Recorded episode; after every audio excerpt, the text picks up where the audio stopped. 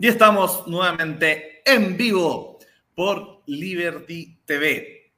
Hoy día nos acompañan dos grandes amigos del canal del liberalismo, pero primero presentar a mi co-conductora, o a la conductora en verdad de este programa, que va a ser Beatriz Sotomayor, psicóloga de la Universidad Católica, redactora en jefe de Libres, o sea, de Liberty TV y secretaria general de Libres. Así que bueno, sin más, los dejo junto a Felipe Schoenberg y Oscar Astroza, que hoy vamos a conversar sobre temas, ¿cierto? Llegado un poco a la libertad económica, a la comunidad, a la subsidiariedad, tema bien, bien complejo y, y, tremendo. Así que partimos y por favor, Beatriz, presenta a nuestros invitados y el tema.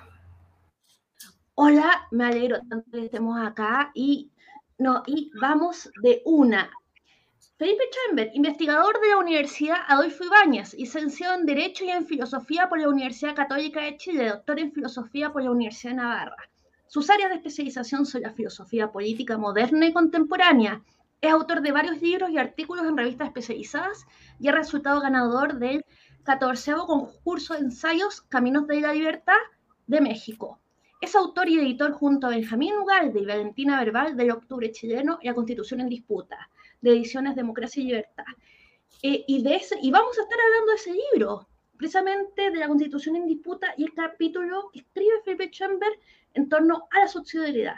Ahora, Óscar Astroza, y gran amigo mío, médico veterinario, MBA, académico y director de carrera de medicina veterinaria de la UDLA, autor de La naturaleza del emprendedor y está escribiendo otro libro sobre política y economía, pero no quiere contarnos porque es un hombre entero misterioso, ¿verdad que sí?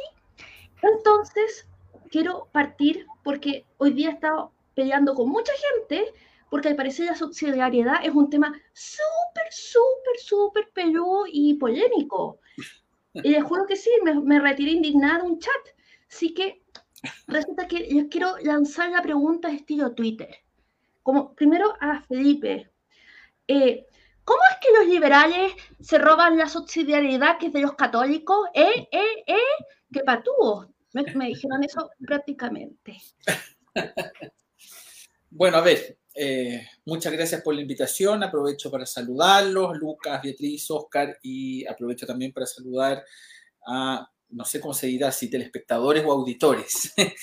Eh, bueno, a ver, lo que pasa es que es cierto que el concepto de subsidiariedad eh, es un concepto que ha nacido eh, dentro de la doctrina social de la Iglesia y como yo cuento en ese artículo, es esa tradición la principal valedora del concepto de subsidiariedad y además que eh, ese concepto fue no solo acuñado, sino también desarrollado por teólogos tomistas. de modo que, en cierto sentido, yo entiendo, por así decirlo, la, pretensión de los católicos de mm, reclamar la autoría del, concepto, ¿cierto? Eh, si uno quiere eh, cierta, eh, no sé si monopolio, pero sí, sí cierta mejor derecho, por así decirlo, esgrimirlo. Em, es muy importante obviamente varias encíclicas papales recogen el concepto de subsidiariedad, ¿cierto? Eh, y hay un teólogo muy importante que es el que, digamos así, ya da derechamente forma eh, al concepto de subsidiariedad que está Parelli, que yo lo cito de hecho en mi trabajo. Ahora bien, eh,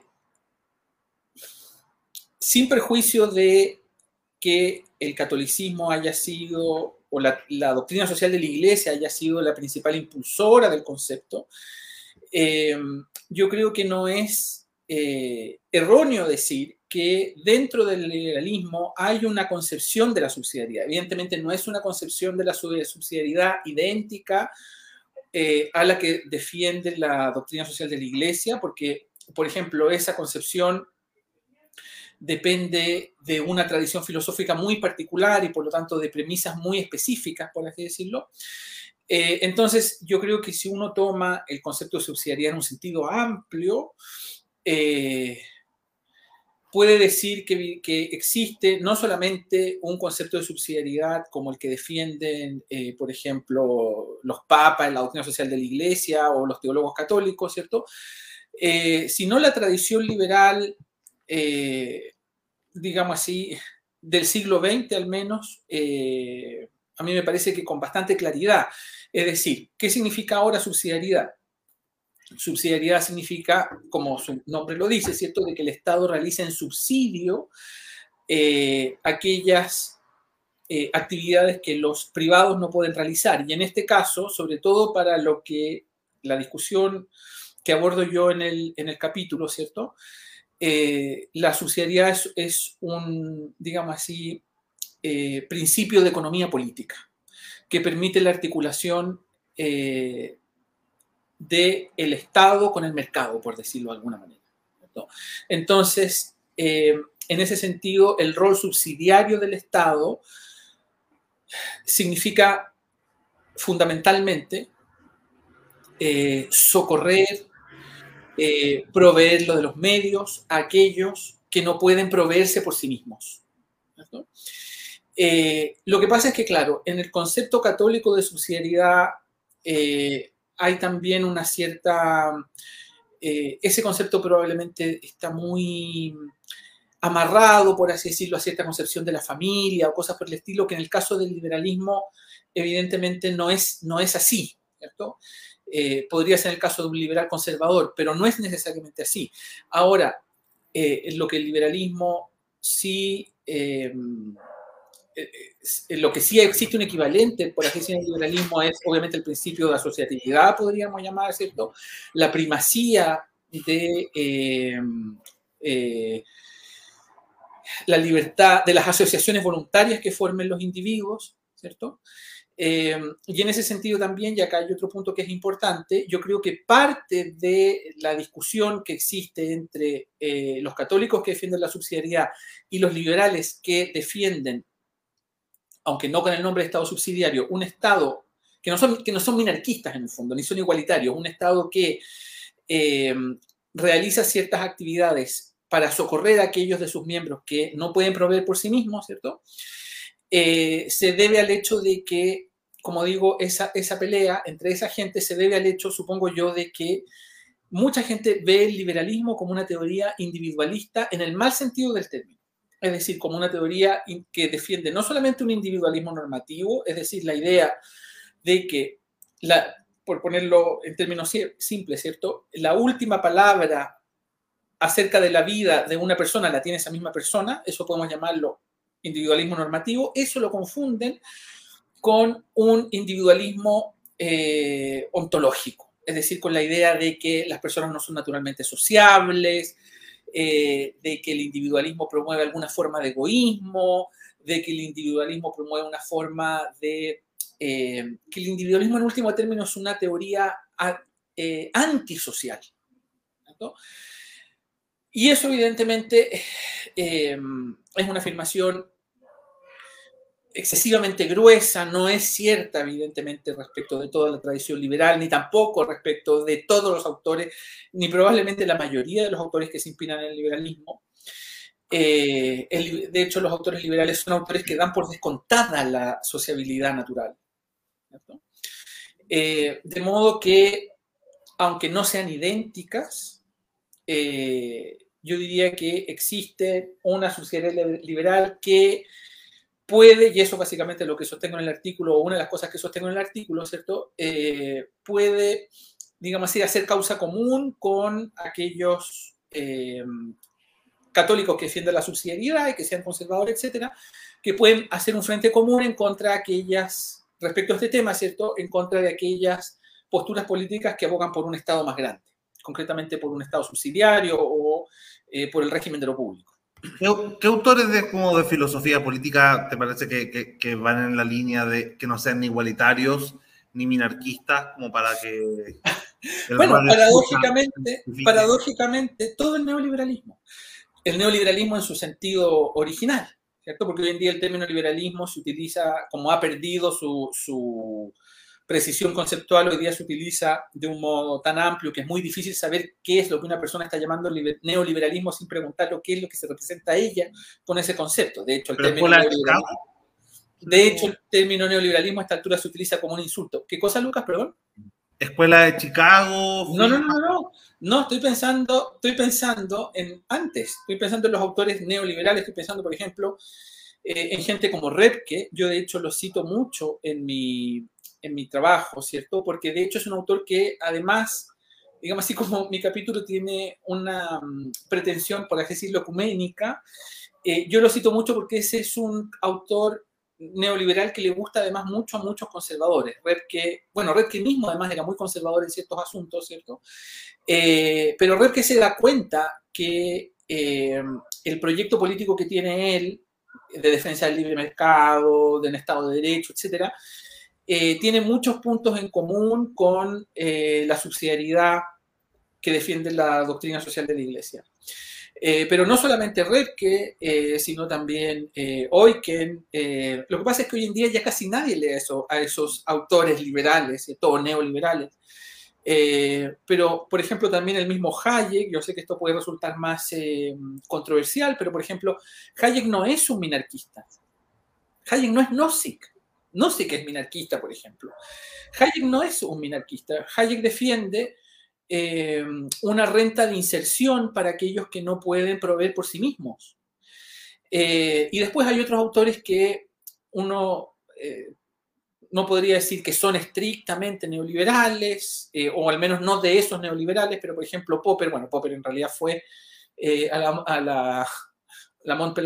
Pero bueno, pero no son de ese grupo, digamos así, original de autores asociados más eh, eh, comúnmente con el neoliberalismo, ¿cierto? Pero Popper también eh, defiende en economía, en economía política un principio que se ha llamado posteriormente el principio del suficientarismo, que es un principio que yo también defiendo y trato de armonizar, ¿cierto? Con, a partir de otras premisas, ¿cierto? Con el libre mercado, pero por ejemplo, eh, Karl Popper dice que eh, no hay, eh, digamos así, asimetría entre procurar la felicidad o lo que, o, lo que podría llamarse el fin último de la sociedad y evitar el sufrimiento, ¿cierto? Y él cree que una teoría política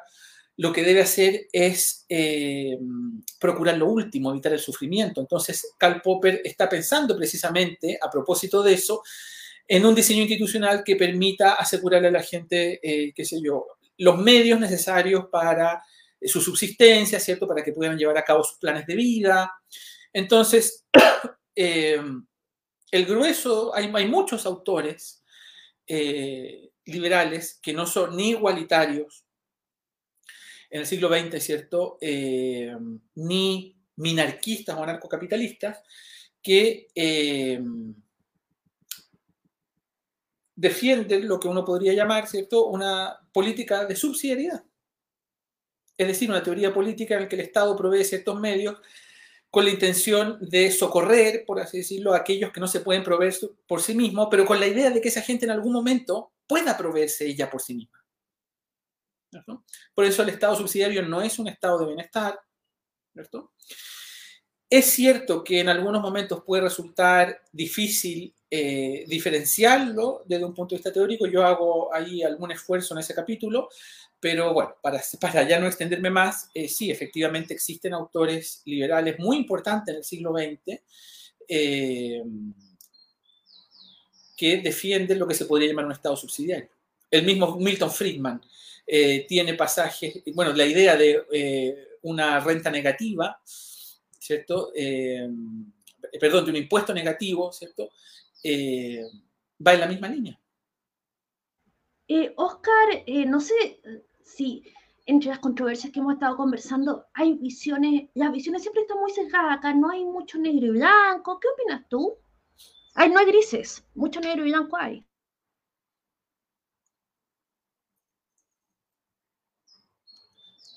Está en silencio. Sí, sí. Bueno, eh, un poco siguiendo la línea que dice Felipe eh, y a tu pregunta, yo creo que la subsidiariedad eh, sí tiene una relación directa con la doctrina social de la Iglesia, por lo menos uno de sus principios, y, obviamente la gente más cercana a la Iglesia lo, va a hacer notar.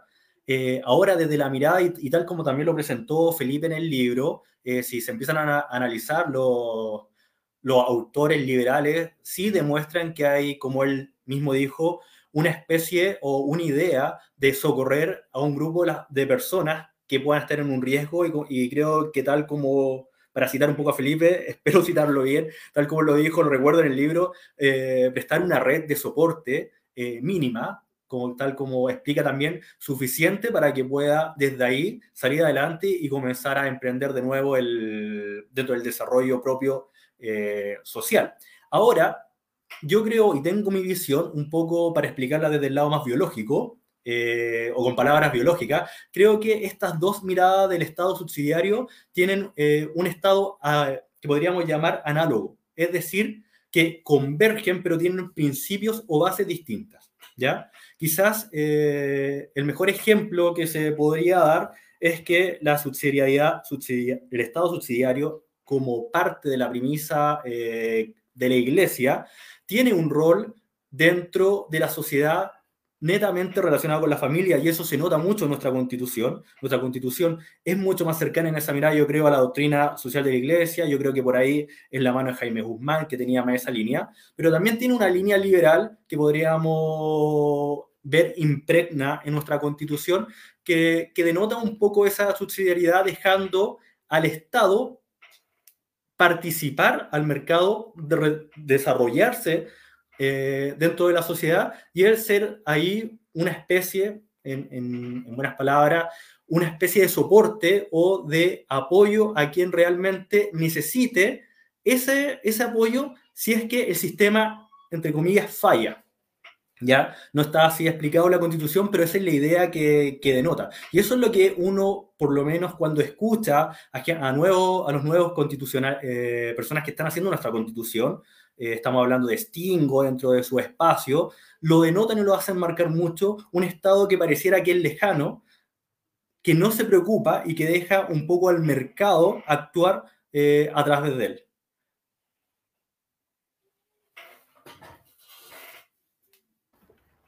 Una cosa que, me llamó la atención también, o sea, terminando con, eh, a mí la idea de un Estado que me mira y se preocupa de cerca de todo lo que yo hago, más que hacerme sentir toda calentita y protegida, me da miedo. Yo pienso directamente en 1984. Em, y e, entonces, pero claramente acá eh, hay visiones de lo que es bueno, de lo que es malo, de lo que me gusta, de lo que no me gusta, y acá quiero hablar de algo de que Atria acusó a Felipe de ser un socialista no asumido, como que un socialista en el closet, ¿cachai? Y, ahí tú dijiste que, claro, porque, digamos, al no ser un completo monstruo desalmado que desayuna cachorritos en la, en la mañana, tienes que ser un socialista, ¿verdad, Felipe? No sé qué opinas de eso. Bueno, a ver, eh, bueno, yo entiendo, me voy a referir primero a lo primero que dijiste, ¿vale? Yo entiendo que hay muchos liberales eh, que precisamente no son los liberales eh, con los que yo mismo me alineo, sino que son más bien liberales minarquistas eh, o que tienen, digamos así, reflejos anarcocapitalistas, que tienden a ver toda función del Estado como una función intrusiva y peligrosa. Em, pero, digamos así, la, finalidad del Estado subsidiario eh, es otorgar al Estado un papel dejando a salvo la libertad individual. Por eso el Estado subsidiario es un Estado que evidentemente no es un Estado mínimo, pero es un Estado eh, muy limitado eh, con respecto a sus competencias, ¿cierto?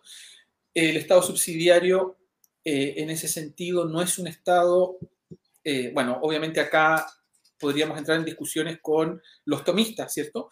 Pero el Estado subsidiario no es, o al menos con algunos de ellos, no es un Estado que procure eh, la felicidad de sus ciudadanos, es un Estado que en el mejor de los casos procura ciertas condiciones para que los ciudadanos puedan buscar ellos esa felicidad del modo en que ellos estimen eh, conveniente, ¿cierto? Eh, y claro, como decía Oscar también, ese concepto además de subsidiariedad del catolicismo está muy asociado a una cierta forma de familia, porque yo no diría que la subsidiariedad liberal no considere la familia, yo creo que ese es un error. La diferencia o la controversia está en qué es lo que vamos a entender por familia. Porque según la concepción tomista, eh, solo una cierta forma de familia es la forma de familia.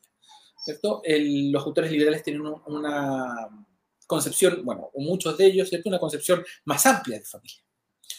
Eh, bueno, pero ahora con respecto a tu pregunta eh, de Atria. Bueno, mira, yo creo que en eso obviamente hay algo también de, retórica, o sea, es un recurso retórico también, pero eh, el problema eh, es que, y eso yo creo que no es solamente un recurso retórico, sino que yo creo que el problema también es que eh, en la discusión pública, quienes, o sea, las partes se han acostumbrado a debatir sobre la base de muchos tópicos, muchos de los cuales eh, son inexactos o son falsos. La idea de que el liberalismo es una teoría política eh, a la que le da lo mismo que la gente se muera de hambre o la que le da lo mismo la necesidad, eh, es un tópico que lamentablemente, con algunas variaciones, ha tendido a arraigar, pero evidentemente eso no es así. Eh, precisamente eh, los autores que yo cito en el libro demuestran que eso es lo contrario. Lo que pasa es que una cosa es decir que la redistribución debe ser limitada, eh, otra cosa es, ser minarquista, como el caso de Robert Nozick, o ser anarcocapitalista, y otra cosa es defender un estado de bienestar, y probablemente otra cosa es defender lo que Adria llama el régimen de lo público. pero Em, yo creo que uno tiene que, evidentemente, cuando participe en la discusión, tratar de tomar distancia, obviamente, de esos tópicos, porque en la medida en que discutamos únicamente a partir de ciertos tópicos, la discusión se hace un poco estéril, ¿cierto? Ahora, em, entonces, claro, esa afirmación de Fernando Atria es un poco un recurso retórico, ¿cierto? Porque, claro, yo le podría decir ahora a él que él mismo es un neoliberal que está en el closet y probablemente la gente a su izquierda lo considera un neoliberal, porque él no quiere, hasta donde yo sé, eh, que existe una economía centralmente planificada. Ahora, yo creo que parte de la crítica que él me hace sí descansa en un error eh, grueso respecto de, ¿cómo decirlo?, respecto de... Eh, el funcionamiento del mercado o, para ponerlo en términos más claros, yo creo que respecto de Atria se aplica el error categorial que Carlos Peña denuncia en su libro Lo que el dinero sí puede comprar, eh, respecto de aquellos que confunden eh, los modelos neoclásicos que procuran explicar eh, ciertos fenómenos económicos, ¿cierto? en los cuales es muy importante el homo economicus, con la conducta de los agentes de carne y hueso en la sociedad. Eh, porque, bueno, yo en el libro me extiendo en eso, ¿cierto? Pero a mí me parece que parte de las críticas de Atra tienen que ver con el hecho de que él eh, presenta el mercado un poco como un juego de suma cero y a los agentes económicos como si los agentes económicos fueran el homo economicus del que habla la teoría neoclásica. ¿cierto? Eh, y que en consecuencia fueran gente que solamente está preocupada por maximizar su propio interés en perjuicio incluso de terceros, etc. ¿Sabes qué? Son todas mis Entonces, eh, yo creo que parte de la postura de Atria se explica por eso, por, por el modo en que él se representa los efectos que tiene el mercado en los agentes. En el fondo, él ve que el mercado tiene un cierto efecto envilecedor en los agentes. Yo percibo a Atria, eh, y, muchas veces cuando se escucha o, lo que escribe, que se podría relacionar directamente con lo que Antonio Escotado los llama como los enemigos del comercio. Yo creo que cuando uno lee, eh, bueno, sus tomos, porque son, son tres tomos, uno puede denotar que dentro de su inspiración socialista, eh, una de sus bases es primero estar contra el mercado, contra eh, la, posibilidad, la posibilidad de que las personas o las personas eh, en una sociedad puedan satisfacer sus necesidades mutuamente entre ellos, libre y voluntariamente. Esa percepción que él tiene errada, que podríamos decir que viene ejemplo desde el Sermón de la Montaña y tantos otros ejemplos que da escotado, se podría haber reflejado en la idea o en la premisa o el objetivo que quiere llegar Atria hacia esta sociedad eh, común, esta sociedad eh, un poco frater o, con esa mirada fraternal que tiene que eliminar el mercado, tiene que eliminar esta actividad para llegar a hacerlo. Yo eh, lo que percibo ahí es que primero, tal como también Felipe lo, lo, marca muy bien en su libro, intenta un poco modificar el, el, contexto o lo que se entiende técnicamente por mercado, lo que es el mercado eh, tácitamente para adaptarlo un poco a, la idea que él está defendiendo. Que, que ahí en una, creo que en una, de las páginas ahí lo, habla muy bien Felipe en, su libro. Desde ese punto de vista, yo creo que Atria comete dos errores. Uno, como estamos explicando ahí, explicar el mercado de una forma eh, de depredación. Y dos, no entender la naturaleza del ser humano. Aquí yo voy a citar a Edward Oswald Wilson, un biólogo, etólogo que estudia el comportamiento y dentro a estudiar el comportamiento humano. Y tú puedes denotar que tanto como, como eh, se acerca un poco a la relación de las personas que tiene Atria, de esa convivencia, de esa cooperación, de esa eh, comunión que debe haber, también hay un nivel de competencia, de individualismo, no es individualismo como eh, como nos hacen creer si no el, individualismo propio o normativo, como lo podría decir un poco Felipe, no, no peyorativamente, de los individuos para poder desarrollarse la sociedad. Entonces, el ser humano vive con esas dos caras. Atria intenta eliminar una y dejar solo una cara del ser humano y llegar a su objetivo final desde esa mirada. Yo creo que ahí también comete un error en esa lectura de lo que somos y cómo interpreta también lo que es un mercado. Sí, lo que pasa es que, a ver, bueno, vamos a terminar hablando de Fernando Atria, según parece, pero a ver, eh, me da la impresión a mí de que Fernando Atria tiene eh, más de un concepto de mercado. Eso es en parte lo que creo dificulta un poco la, discusión, porque tiene que comenzar ahora a hacer ciertas distinciones. Eh, o él al menos en algunos a lo largo de su obra podrían encontrar ciertas, al menos si, no distintos conceptos, ciertas eh, modificaciones o ciertos ciertas actitudes diferentes con respecto al mercado. Eh, claro, él no quiere que exista una planificación centralizada. Eh, él tiene un artículo que se llama Socialismo Hayekiano, que es muy interesante, donde él se da cuenta, por así decirlo, o reconoce eh, los efectos autoritarios que han tenido los socialismos reales eh, a la hora de tratar de, o las derivas autoritarias que han tenido a la hora de eh, intentar aplicar esos programas centralizados, ¿cierto? económicamente centralizados él se, da cuenta de eso, o sea, él lo reconoce evidentemente, de modo que él no cree que haya que suprimir el mercado. El punto para él es que, eh, este es el punto de Atria más bien, sino que el mercado, bajo lo que él llama el sistema neoliberal, ha penetrado, permeado tanto nuestras vidas, ¿cierto? Que eh, ha llevado la competencia a áreas de la vida donde eh, esa competencia es particularmente cruel y alienante, eh, donde por lo tanto nuestras relaciones mutuas se han hecho mucho más difíciles y tendemos a instrumentalizarnos. Después, Fernando Atria, claro, es alguien que no admitiría, creo yo, un argumento tomado de la biología para describir lo que nosotros debemos hacer en política. De hecho, no lo hace. Bueno, yo Eh, tampoco soy en ese sentido un naturalista, por ponerlo en esos términos muy generales.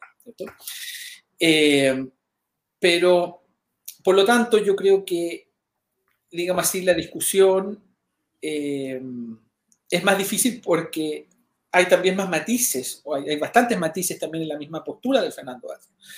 Ahora, bueno, yo creo que él, eh, sí, bueno, él, como a propósito de lo que decía Oscar del Sermón de la Montaña y de Antonio Escotado, eh, sí, yo creo que en él es muy fuerte eh, la influencia de la teología de la liberación o la filosofía de la liberación, y que por ello tiene yo lo pongo en unos términos, claro, que él no admitiría, ¿cierto? Pero yo creo que él sí tiene eh, una cierta concepción utópica eh, respecto de, eh, digamos así, respecto de la naturaleza humana, para ponerlo en términos muy crudos, ¿cierto? o, respecto de el, o respecto, mejor dicho, del alcance en que, las, que pueden tener las instituciones cuando se las modifica para a su vez modificar la, naturaleza humana o el modo en que se comportan las personas. Yo, yo soy, eh, yo albergo, como digo en el capítulo, menos esperanzas al respecto. Y por eso soy liberal y no socialista. Yo quería, volviendo a los minarquistas, tú lo has dicho, hoy día me lanzaron el libro eh, de manera, como metáfora, el libro Camino de Servidumbre de Hayek, diciendo que, bueno, básicamente cualquier tipo de beneficio social, eh, no, no, eh, bueno, que el camino a la servidumbre es un trampolín, un trampolín en el que uno cae en cuanto da el más mínimo beneficio social, porque, eh, digamos, tú, me gusta mucho tu artículo porque tú expones matices, pero la discusión de, de, varios lados es un trampolín, es blanco y negro, todo eso, pero... Lo que pasa es que eso, a ver, eh, eso tiene varios problemas. El, primero hay un problema, digamos, eh, hay un problema, si uno quiere, académico, que es que el mismo Hayek no era minarquista. Entonces, la persona que invoca camino de servidumbre para defender el minarquismo, digamos así, está siendo más papista que el Papa, porque Hayek no era minarquista, en primer lugar.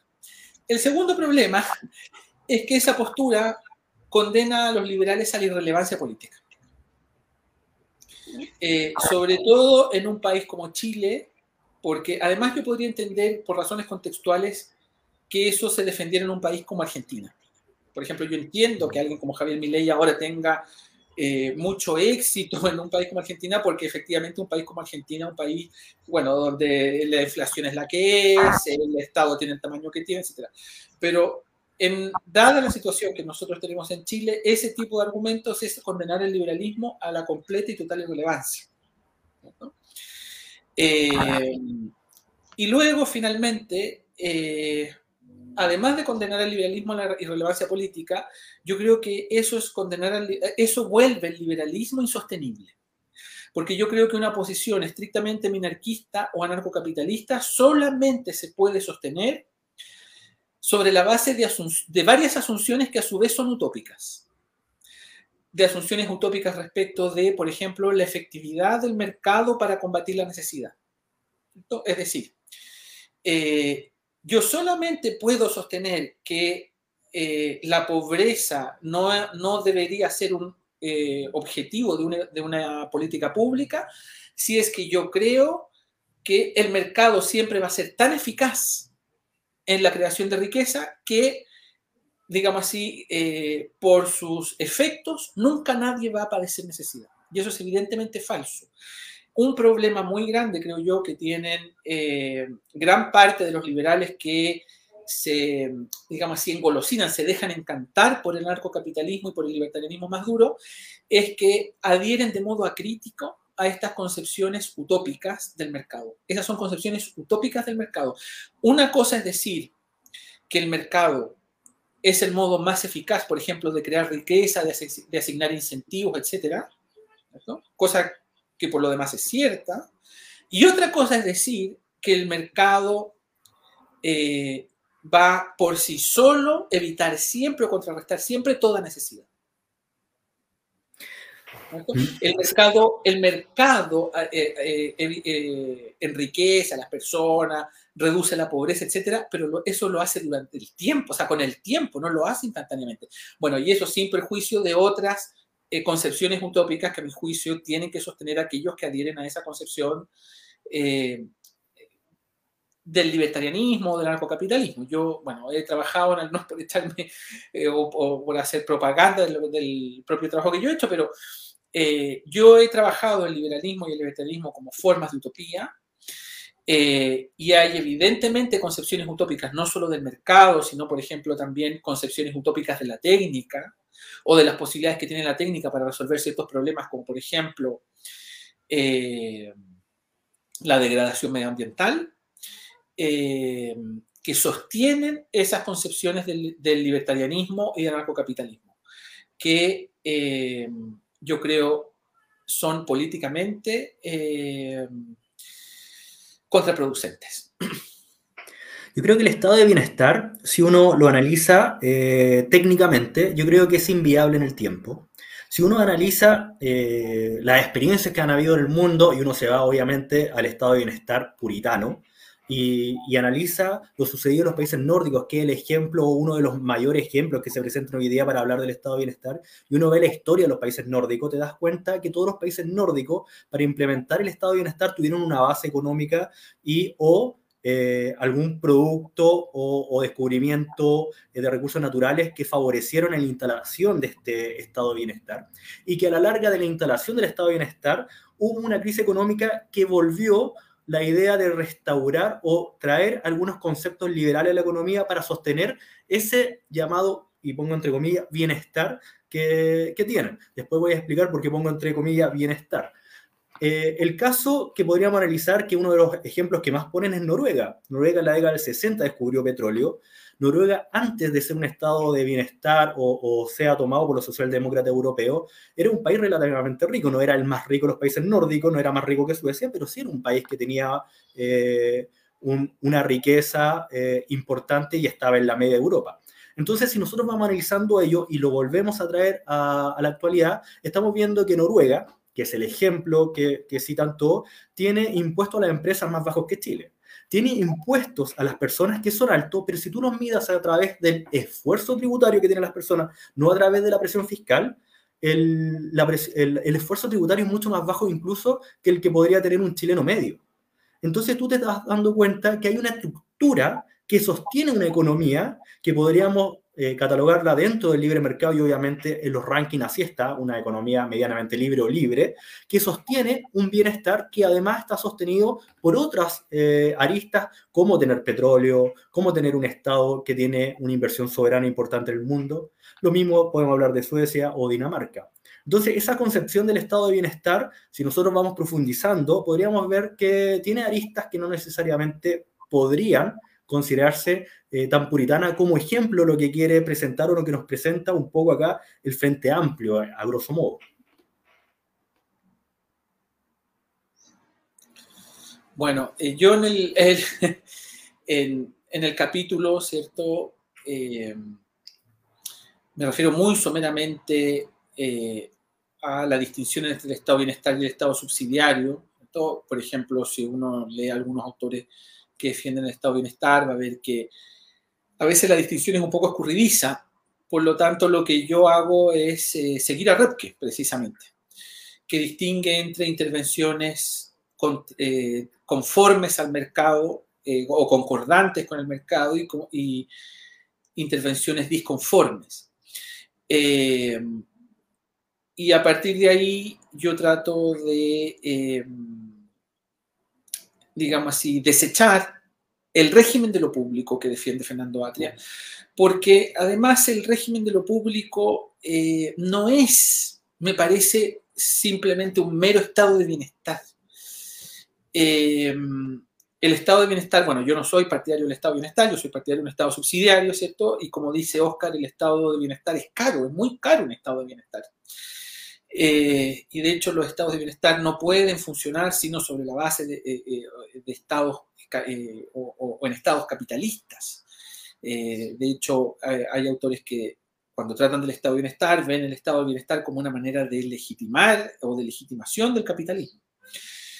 Eh, pero a mí me parece que el régimen de lo público, tal como lo defiende Fernando Atria o como lo expone él en, en sus libros, ¿cierto? Me parece que no es simplemente un estado de bienestar, sino que a mí me parece que va más allá, porque lo que él propone es la, el régimen de lo público, básicamente lo que se trata es de lo que él llama la descomodificación de la provisión de eh, ciertos bienes que son particularmente relevantes eh, para poder participar como ciudadano, ¿cierto?, en la vida política, ¿cierto? es decir, formar, formar parte del contenido de la ciudadanía, como él lo llama, eh, y eh,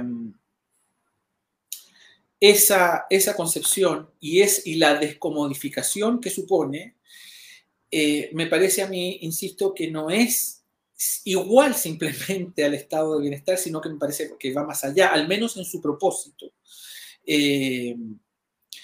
porque claro, si yo digo que la educación y la salud son eh, en esos términos, eh, en los términos, digo que lo defiende Atlas, eh, bienes que constituyen el contenido de la ciudadanía, eso significa que esos bienes ahora deben poder proveerse de modo gratuito universalmente y esos bienes tienen que estar fuera del mercado, de modo que según esa definición, si yo lo entiendo bien, ¿cierto? Y me parece que eso es lo que él dice, naturalmente, si no yo no lo estaría diciendo ahora, es eh, que la provisión de bienes al quedar desvinculada del mercado, eso significa no que los privados no lo van a poder proporcionar, ¿cierto? Sino que no los van a poder proporcionar eh, lucrando. ¿cierto? Eso a mí me parece que va más allá de los que los estados de bienestar eh, europeos, supongamos España o, qué sé yo, Inglaterra, Alemania, Francia, etc. Ahí, ahí veo un choque también con las libertades en lo que puede presentar Atria o, cómo se presenta hoy día el estado de bienestar. Principalmente un, punto tocando, ejemplo, si tú quieres monopolizar la, la salud eh, monopolizar la educación como un derecho universal, sacando eh, la acción privada, también estás quitando el derecho a profesionales a ejercer libremente la profesión privadamente. Por ejemplo, si tú vas a monopolizar desde el Estado la salud, estás privando, ejemplo, a un médico a poner su propia clínica y prestar su servicio en un pueblo, en una región, en una comuna de, Chile, tanto eh, a través del el lucro o quizás a través de una organización social X. Entonces, eh, esa mirada de monopolio estatal yo creo que atenta directamente con, con, ciertas libertades de las personas. Y a la larga, a mi mirada y mi punto de ver, esa idea de querer generar una comunidad, lo que te va generando es una a mi punto de ver, una descomunidad, porque el ser humano o las personas dejan de mirarse y conocerse, ya que el mercado es una excelente forma de conocer al otro y conocer sus necesidades y desde tu capital, desde tus conocimientos, tu qué hacer, tus saberes, poder satisfacer al otro voluntaria y libremente. Claro, lo que pasa es que yo ahí haría un alcance, porque Atria no sostiene que el Estado, por ejemplo, va a tener, él no pretende que el Estado tenga el monopolio por ejemplo, de la educación o de la salud. Él, él no dice, por ejemplo, que todos los establecimientos educacionales van a ser estatales eh, y que se van a acabar, por ejemplo, los colegios católicos. Él no, él no, no defiende eso. Eh, él básicamente lo que defiende es que esos establecimientos van a, van a poder seguir existiendo, pero no van a poder lucrar, de modo que van a tener que ser financiados por el Estado en buenas cuentas. ¿Me explico? Eh, entonces, claro, esa, mm,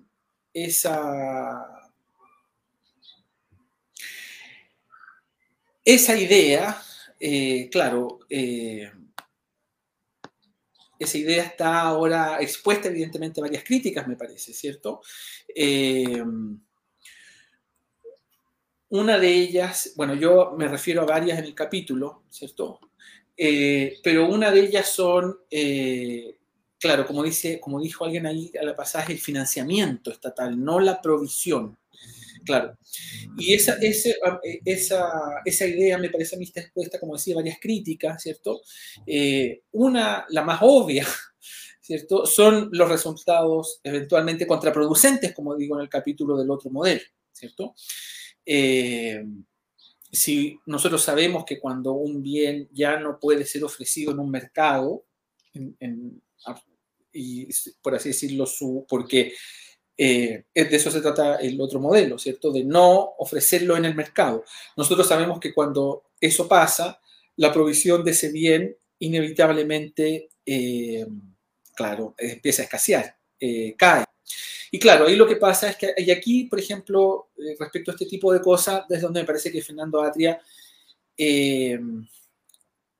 donde me parece, claro, que hace ciertos razonamientos que son, en el mejor de los casos, improbables. Por ejemplo, él espera claro, que puesto que eh, los ricos no van a poder eh, mandar a sus hijos a colegios particulares carísimos, eh, él espera entonces que en consecuencia, puesto que los ricos no van a poder pagar única y exclusivamente por la educación de sus hijos en un colegio privado, van a empezar a financiar, digamos así, de modo generoso la educación pública. Entonces lo que va a ocurrir no es que va a, no es que por así decirlo ahora el nivel de la educación va a eh, decaer de modo general o, empeorar porque desaparezcan ciertos colegios eh, que son más caros y que ofrecen mejor educación, sino que va a mejorar en general. ¿Cierto? Va a haber un mejoramiento en general. Esos son, eh, claro, y ese tipo de razonamiento a mí me parece que son muy improbables. Me parece que lo más probable, llegado el caso, supongamos que se eh, implementara el régimen de lo público la educación tal como Fernando Atria quiere. Yo creo que sería mucho más probable que la gente rica mandara a sus hijos al colegio, no sé, en Suiza, o que eh, les eh, dieran clases particulares. claro, como está diciendo Ignacio, claro, es lo que yo digo también en el capítulo lo que pasa es que aquí sucede, claro, es parecido a, eh, bueno, no es que yo me esté dando tanta importancia a mí o a Fernando Atria, pero es parecido a lo que pasa eh, a las críticas que le hace Aristóteles a Platón. Platón en República, eh, claro, dice que él quiere eliminar la propiedad y la familia porque espera que una vez que hayan desaparecido esas dos instituciones, todos los ciudadanos van a tener todo en común y todos van a cuidar con iguales mero las cosas públicas y que un hombre va a ver o una mujer va a ver, qué sé yo, a los mil niños eh, que viven con los guardianes y como no va a poder saber cuál es biológicamente suyo, va a decir, ah, todos son míos y a todos los va a cuidar como su verdadero hijo. Bueno, y Aristóteles le dice, bueno, pero esa es una suposición que es improbable porque lo que en realidad eh, con mayor probabilidad va ocurrir, ¿cierto? Es que eh, los, adultos se van a desentender de los niños, porque cuando tengan mil niños delante no van a decir, hoy todos y cada uno de esos niños son, son, son míos, sino que van a decir todos, dice Aristóteles, en un sentido colectivo, lo que a decir ninguno es mío, que otro se haga cargo. Y bueno, entonces acá sucede algo parecido en el sentido de que eh, Atria espera que su política tenga cierto efecto, pero yo creo que probablemente su política tendría más bien el efecto contrario. Bueno, eso entre, entre otras de las... le hago varias críticas más, ¿cierto? Eh, por ejemplo, otra crítica eh, a partir de un efecto muy previsible de su, de su, del régimen por el que la aboga, ¿cierto? Sería la creciente burocratización y dependencia de... Eh, de los individuos por parte del Estado, ¿cierto? Eh, luego, luego, otra crítica es la injusticia de la eventual denegación, es decir, ya, supongamos eh, que, eh, no sé, pues, un particular va con un proyecto estatal y el Estado siempre ha autorizado y financiado esos proyectos, ¿cierto? Por lo tanto, los particulares han superado toda esa burocratización que no tiene por qué ser insuperable, sino solamente molesta. Eh, pero supongamos que llegue el caso en que el Estado ya no tiene dinero para financiar, eh, qué sé yo, los colegios de una congregación religiosa o de un grupo, de, etc. ¿Sería legítimo, sería lícito entonces que el Estado denegara que esos particulares pusieran un colegio, aun cuando tuvieran ellos dinero para eh, ponerlo y hubiese a su vez gente dispuesta a pagar por educarse ahí? Esa es la pregunta. Entonces el punto aquí es que Eh, bueno, como digo ahí en el paper, en el capítulo, perdón, eh, esto sería como que se le impidiera a alguien abandonar una casa que está en llamas mientras no llegan los bomberos. Me parece que ese es un eventual resultado absurdo al que conduce la teoría. Y así, ¿cierto? Yo sostengo, yo sostengo un poco este monopolio desde el financiamiento, obviamente, porque si uno lo pone en contexto o, pone un ejemplo, es igual que en las dictaduras cuando el Estado te financia los diarios y no te deja que ningún diario funcione, ningún medio de comunicación funcione si no es financiado por el Estado. Obviamente, ahí el Estado, por razones obvias, va a querer poner su pauta eh, y, y va a instalar una idea de que se tiene que decir en el diario lo que el Estado quiere que se diga. Entonces, cuando lo pasamos un poco a los colegios con esa lógica, obviamente, y lo analizamos de esa lógica, claro, si el Estado te financia, obviamente te va a dar una, un, marco para que tú funciones dentro de lo que espera y quiere el Estado. Y ahí se podría eh, vulnerar, obviamente, más que la libertad de la educación, eh, ciertas libertades de las personas de poder elegir qué tipo de educación, y fuera de eso, no solo el tipo de educación, sino también hacer una competencia dentro de qué sistemas de educación pueden ser los mejores e ir probando constantemente de una sociedad eh, dinámica. Hoy en día eh, bueno, todos los que tienen hijos saben que hay tantos tipos de educación hoy día, casi como jardines infantiles, que, que, van probando, que van ensayando y obviamente a través de conceptos adaptativos, eh, las personas van quedando con el que les pareciera o perciben que tiene mejor resultado y, eso se va masificando. Yo creo que esa ventaja que tiene el mercado eh, se iría perdiendo y eso también sería desde mi punto de vista, un impacto negativo para, para, para, la evolución de la educación. No quiero decir con evolución que siempre mejore, pero se vaya adaptando al momento y al tiempo determinado en que está cada sociedad. Yo quería mencionar algo acerca de cómo funciona la realidad versus... Yo viví en, en, Filipinas, que es una cultura colectivista. Ya por cultura, con tu familia, son familias grandes, grandes, grandes. Tú tienes que compartirlo todo. ¿Y cómo, cómo la gente se salta esa regla para poder tener lo propio. En los supermercados y en todos lados se venden las cosas en tamaño muestra gratis. Tú compras la crema, pero no, la, no compras el pote, compras por aplicación. Y así tú dices, ay, mira, yo compartiría, pero solo alcanza para mí. Y por más que uno busque, tiene que irse a los sectores muy ricos, no encuentra un pote de crema, eh, compra las cosas de, de muestra gratis. Eh, entonces, claro, ahí la naturaleza del individuo y la necesidad de tener lo propio, eh, aunque las normas culturales te digan que no, prima. Eso quería decir que es lo que vi yo.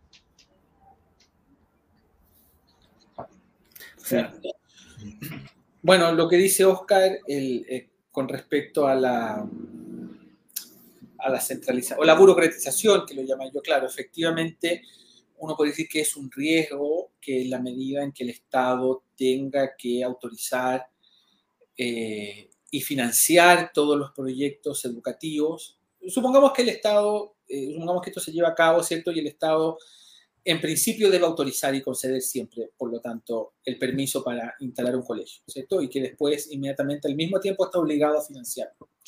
Supongamos que ese es el, el, principio, ¿cierto?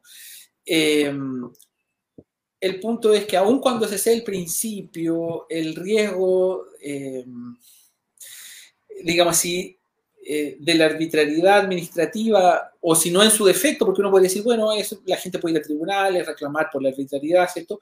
Pero por eso yo digo la burocratización, porque aun cuando no fuera eh, la autoridad administrativa arbitraria, no denegar arbitrariamente este, el financiamiento, ¿cierto? Al final sí tendríamos un régimen donde es eh, más difícil eh, emprender, por ejemplo, proyectos educativos. Eh, bueno, esos son, creo yo, riesgos que entraña el, otro modelo, ¿cierto? tal como lo defiende Fernando Atria.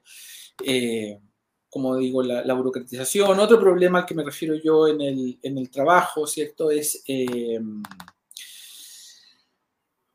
una crítica que le hago es, digamos así, la discontinuidad que existe eh, en el argumento a favor del régimen de lo público.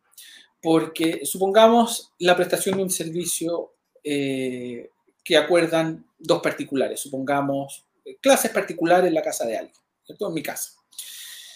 Claro, eh, alguien puede decir, bueno, sí, eso es perfectamente, supongamos, alguien puede decir, eso es perfectamente lícito. Un partidario del régimen de lo público podría decir que eso es perfectamente lícito.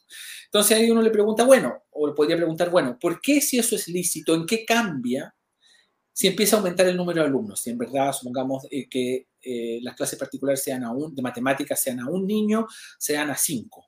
Y todos están de acuerdo, porque ¿en qué momento el, número de, el, aumento del número de niños vuelve el acuerdo eh, ilegítimo. Entonces uno podría decir, bueno, el acuerdo se vuelve ilegítimo desde el momento, para ponerlo en términos muy crudos, ¿cierto?, que el último niño en la sala no escucha la lección. Vale, yo no podría decir perfecto, pero en ese caso el criterio es pedagógico. ¿Me explico? No, para eso uno no necesita recurrir al concepto de ciudadanía que eh, defiende Fernando Atria y que él hace comparecer precisamente para abogar en, favor de la educación pública, etc.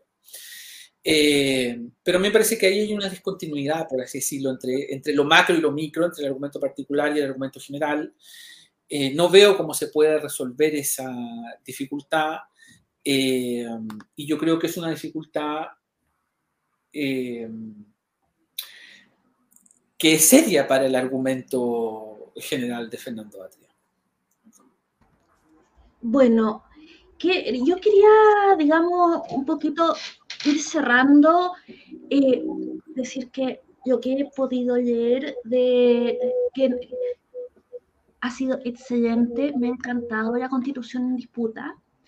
Eh, y de verdad yo encuentro que va, que, alimenta mucho las discusiones que ahora estamos teniendo, sobre todo porque las cosas se, piensan bastante y se desmitifica bastante el liberalismo como este, eh, esta doctrina del, del, señor Burns de, de los Simpsons, que, que, es algo, que es una doctrina que pone la libertad primero. Y me estaba, y quería acordarme de Kant, que, que él proponía el tema de la, digamos, precisamente apoyar a quienes no podían eh, eh, sostenerse por sí mismos para evitar que fueran eh, dependientes de otros, para que fueran, digamos, que cayeran en las manos de sus benefactores. Y eso, y esa es una idea de, acá lo principal es preservar la libertad de esas personas, más que meramente su bienestar. Y, eso es lo, importante. Felipe, tengo entendido que ustedes tienen un evento con Estefanía Lenda próximamente sobre este libro, ¿verdad? Eh, sí, sí. Bueno, eh, vamos a hacer varios lanzamientos. Eh, el primer lanzamiento va a ser en la Universidad Andrés Bello. Van a comentar el libro. bueno, va a estar Valentina Verbal en el panel, va a estar también Mariana Elwin y no recuerdo en este momento quién más. Eh, eso va a ser el próximo miércoles y también vamos a tener una presentación en Libertad de Desarrollo que amablemente eh, nos facilitó su auditorio y ambas presentaciones las vamos a, se van a transmitir por streaming o se van a subir a YouTube y luego eh, vamos a tener además otras presentaciones, creo, o al menos conversatorios. Así que, bueno, me alegro que el libro te haya gustado, Beatriz, les agradezco mucho la invitación. Eh, le agradezco también a quienes nos escuchan hoy día. Los invito a comprar el libro.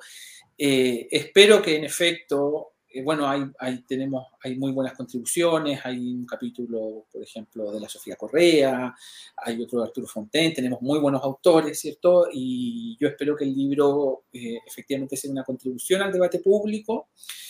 Eh, yo creo que parte de la discusión pública eh, es pobre porque eh, los autores, o muchos, no todos evidentemente, pero muchos autores se han acostumbrado a discutir con caricaturas del liberalismo. Y, y, cuando uno discute con caricaturas del liberalismo o con caricaturas de lo que sea, efectivamente es difícil eh, que la discusión pueda ser fructífera. Eh, así que, bueno, eh, esperemos que en ese sentido, al menos quienes quieren criticar el liberalismo, el liberalismo o el neoliberalismo, como lo llaman, denunciar al modelo, etcétera, puedan encontrar en nuestro en las contribuciones que van en el libro, al menos eh, un interlocutor que les resulte desafiante e interesante. Muchas gracias. Oscar, eh, algunas últimas palabras. Te agradezco mucho haber, eh, podernos haber acompañado hoy día. Sí, mira, eh, sobre la constitución en, disputa y bueno, el, fragmento que es de Felipe, yo creo que es una herramienta, pero para mi punto de ver, indispensable para los liberales que eh, que defendemos el Estado subsidiario, que creemos el Estado subsidiario y nos entrega las herramientas, tal como dijo Felipe, para poder defenderlo, entender lo que es el individuo y sacarlo de la caricatura que muchas veces nos presenta eh, la izquierda o en verdad los enemigos de la libertad en general, tanto izquierda y derecha, y, poder tener una conversación rica, una conversación amena y con un argumento, yo creo, eh, argumentos que te dan necesariamente las herramientas para, para poder contribuir a un debate real y no de caricaturas. Bueno, muchas muchas gracias por los elogios, Oscar. Un gusto, Felipe. Con, eso nos despedimos. Muchas gracias a todos y compren el libro y suscríbanse a Divertino, por favor.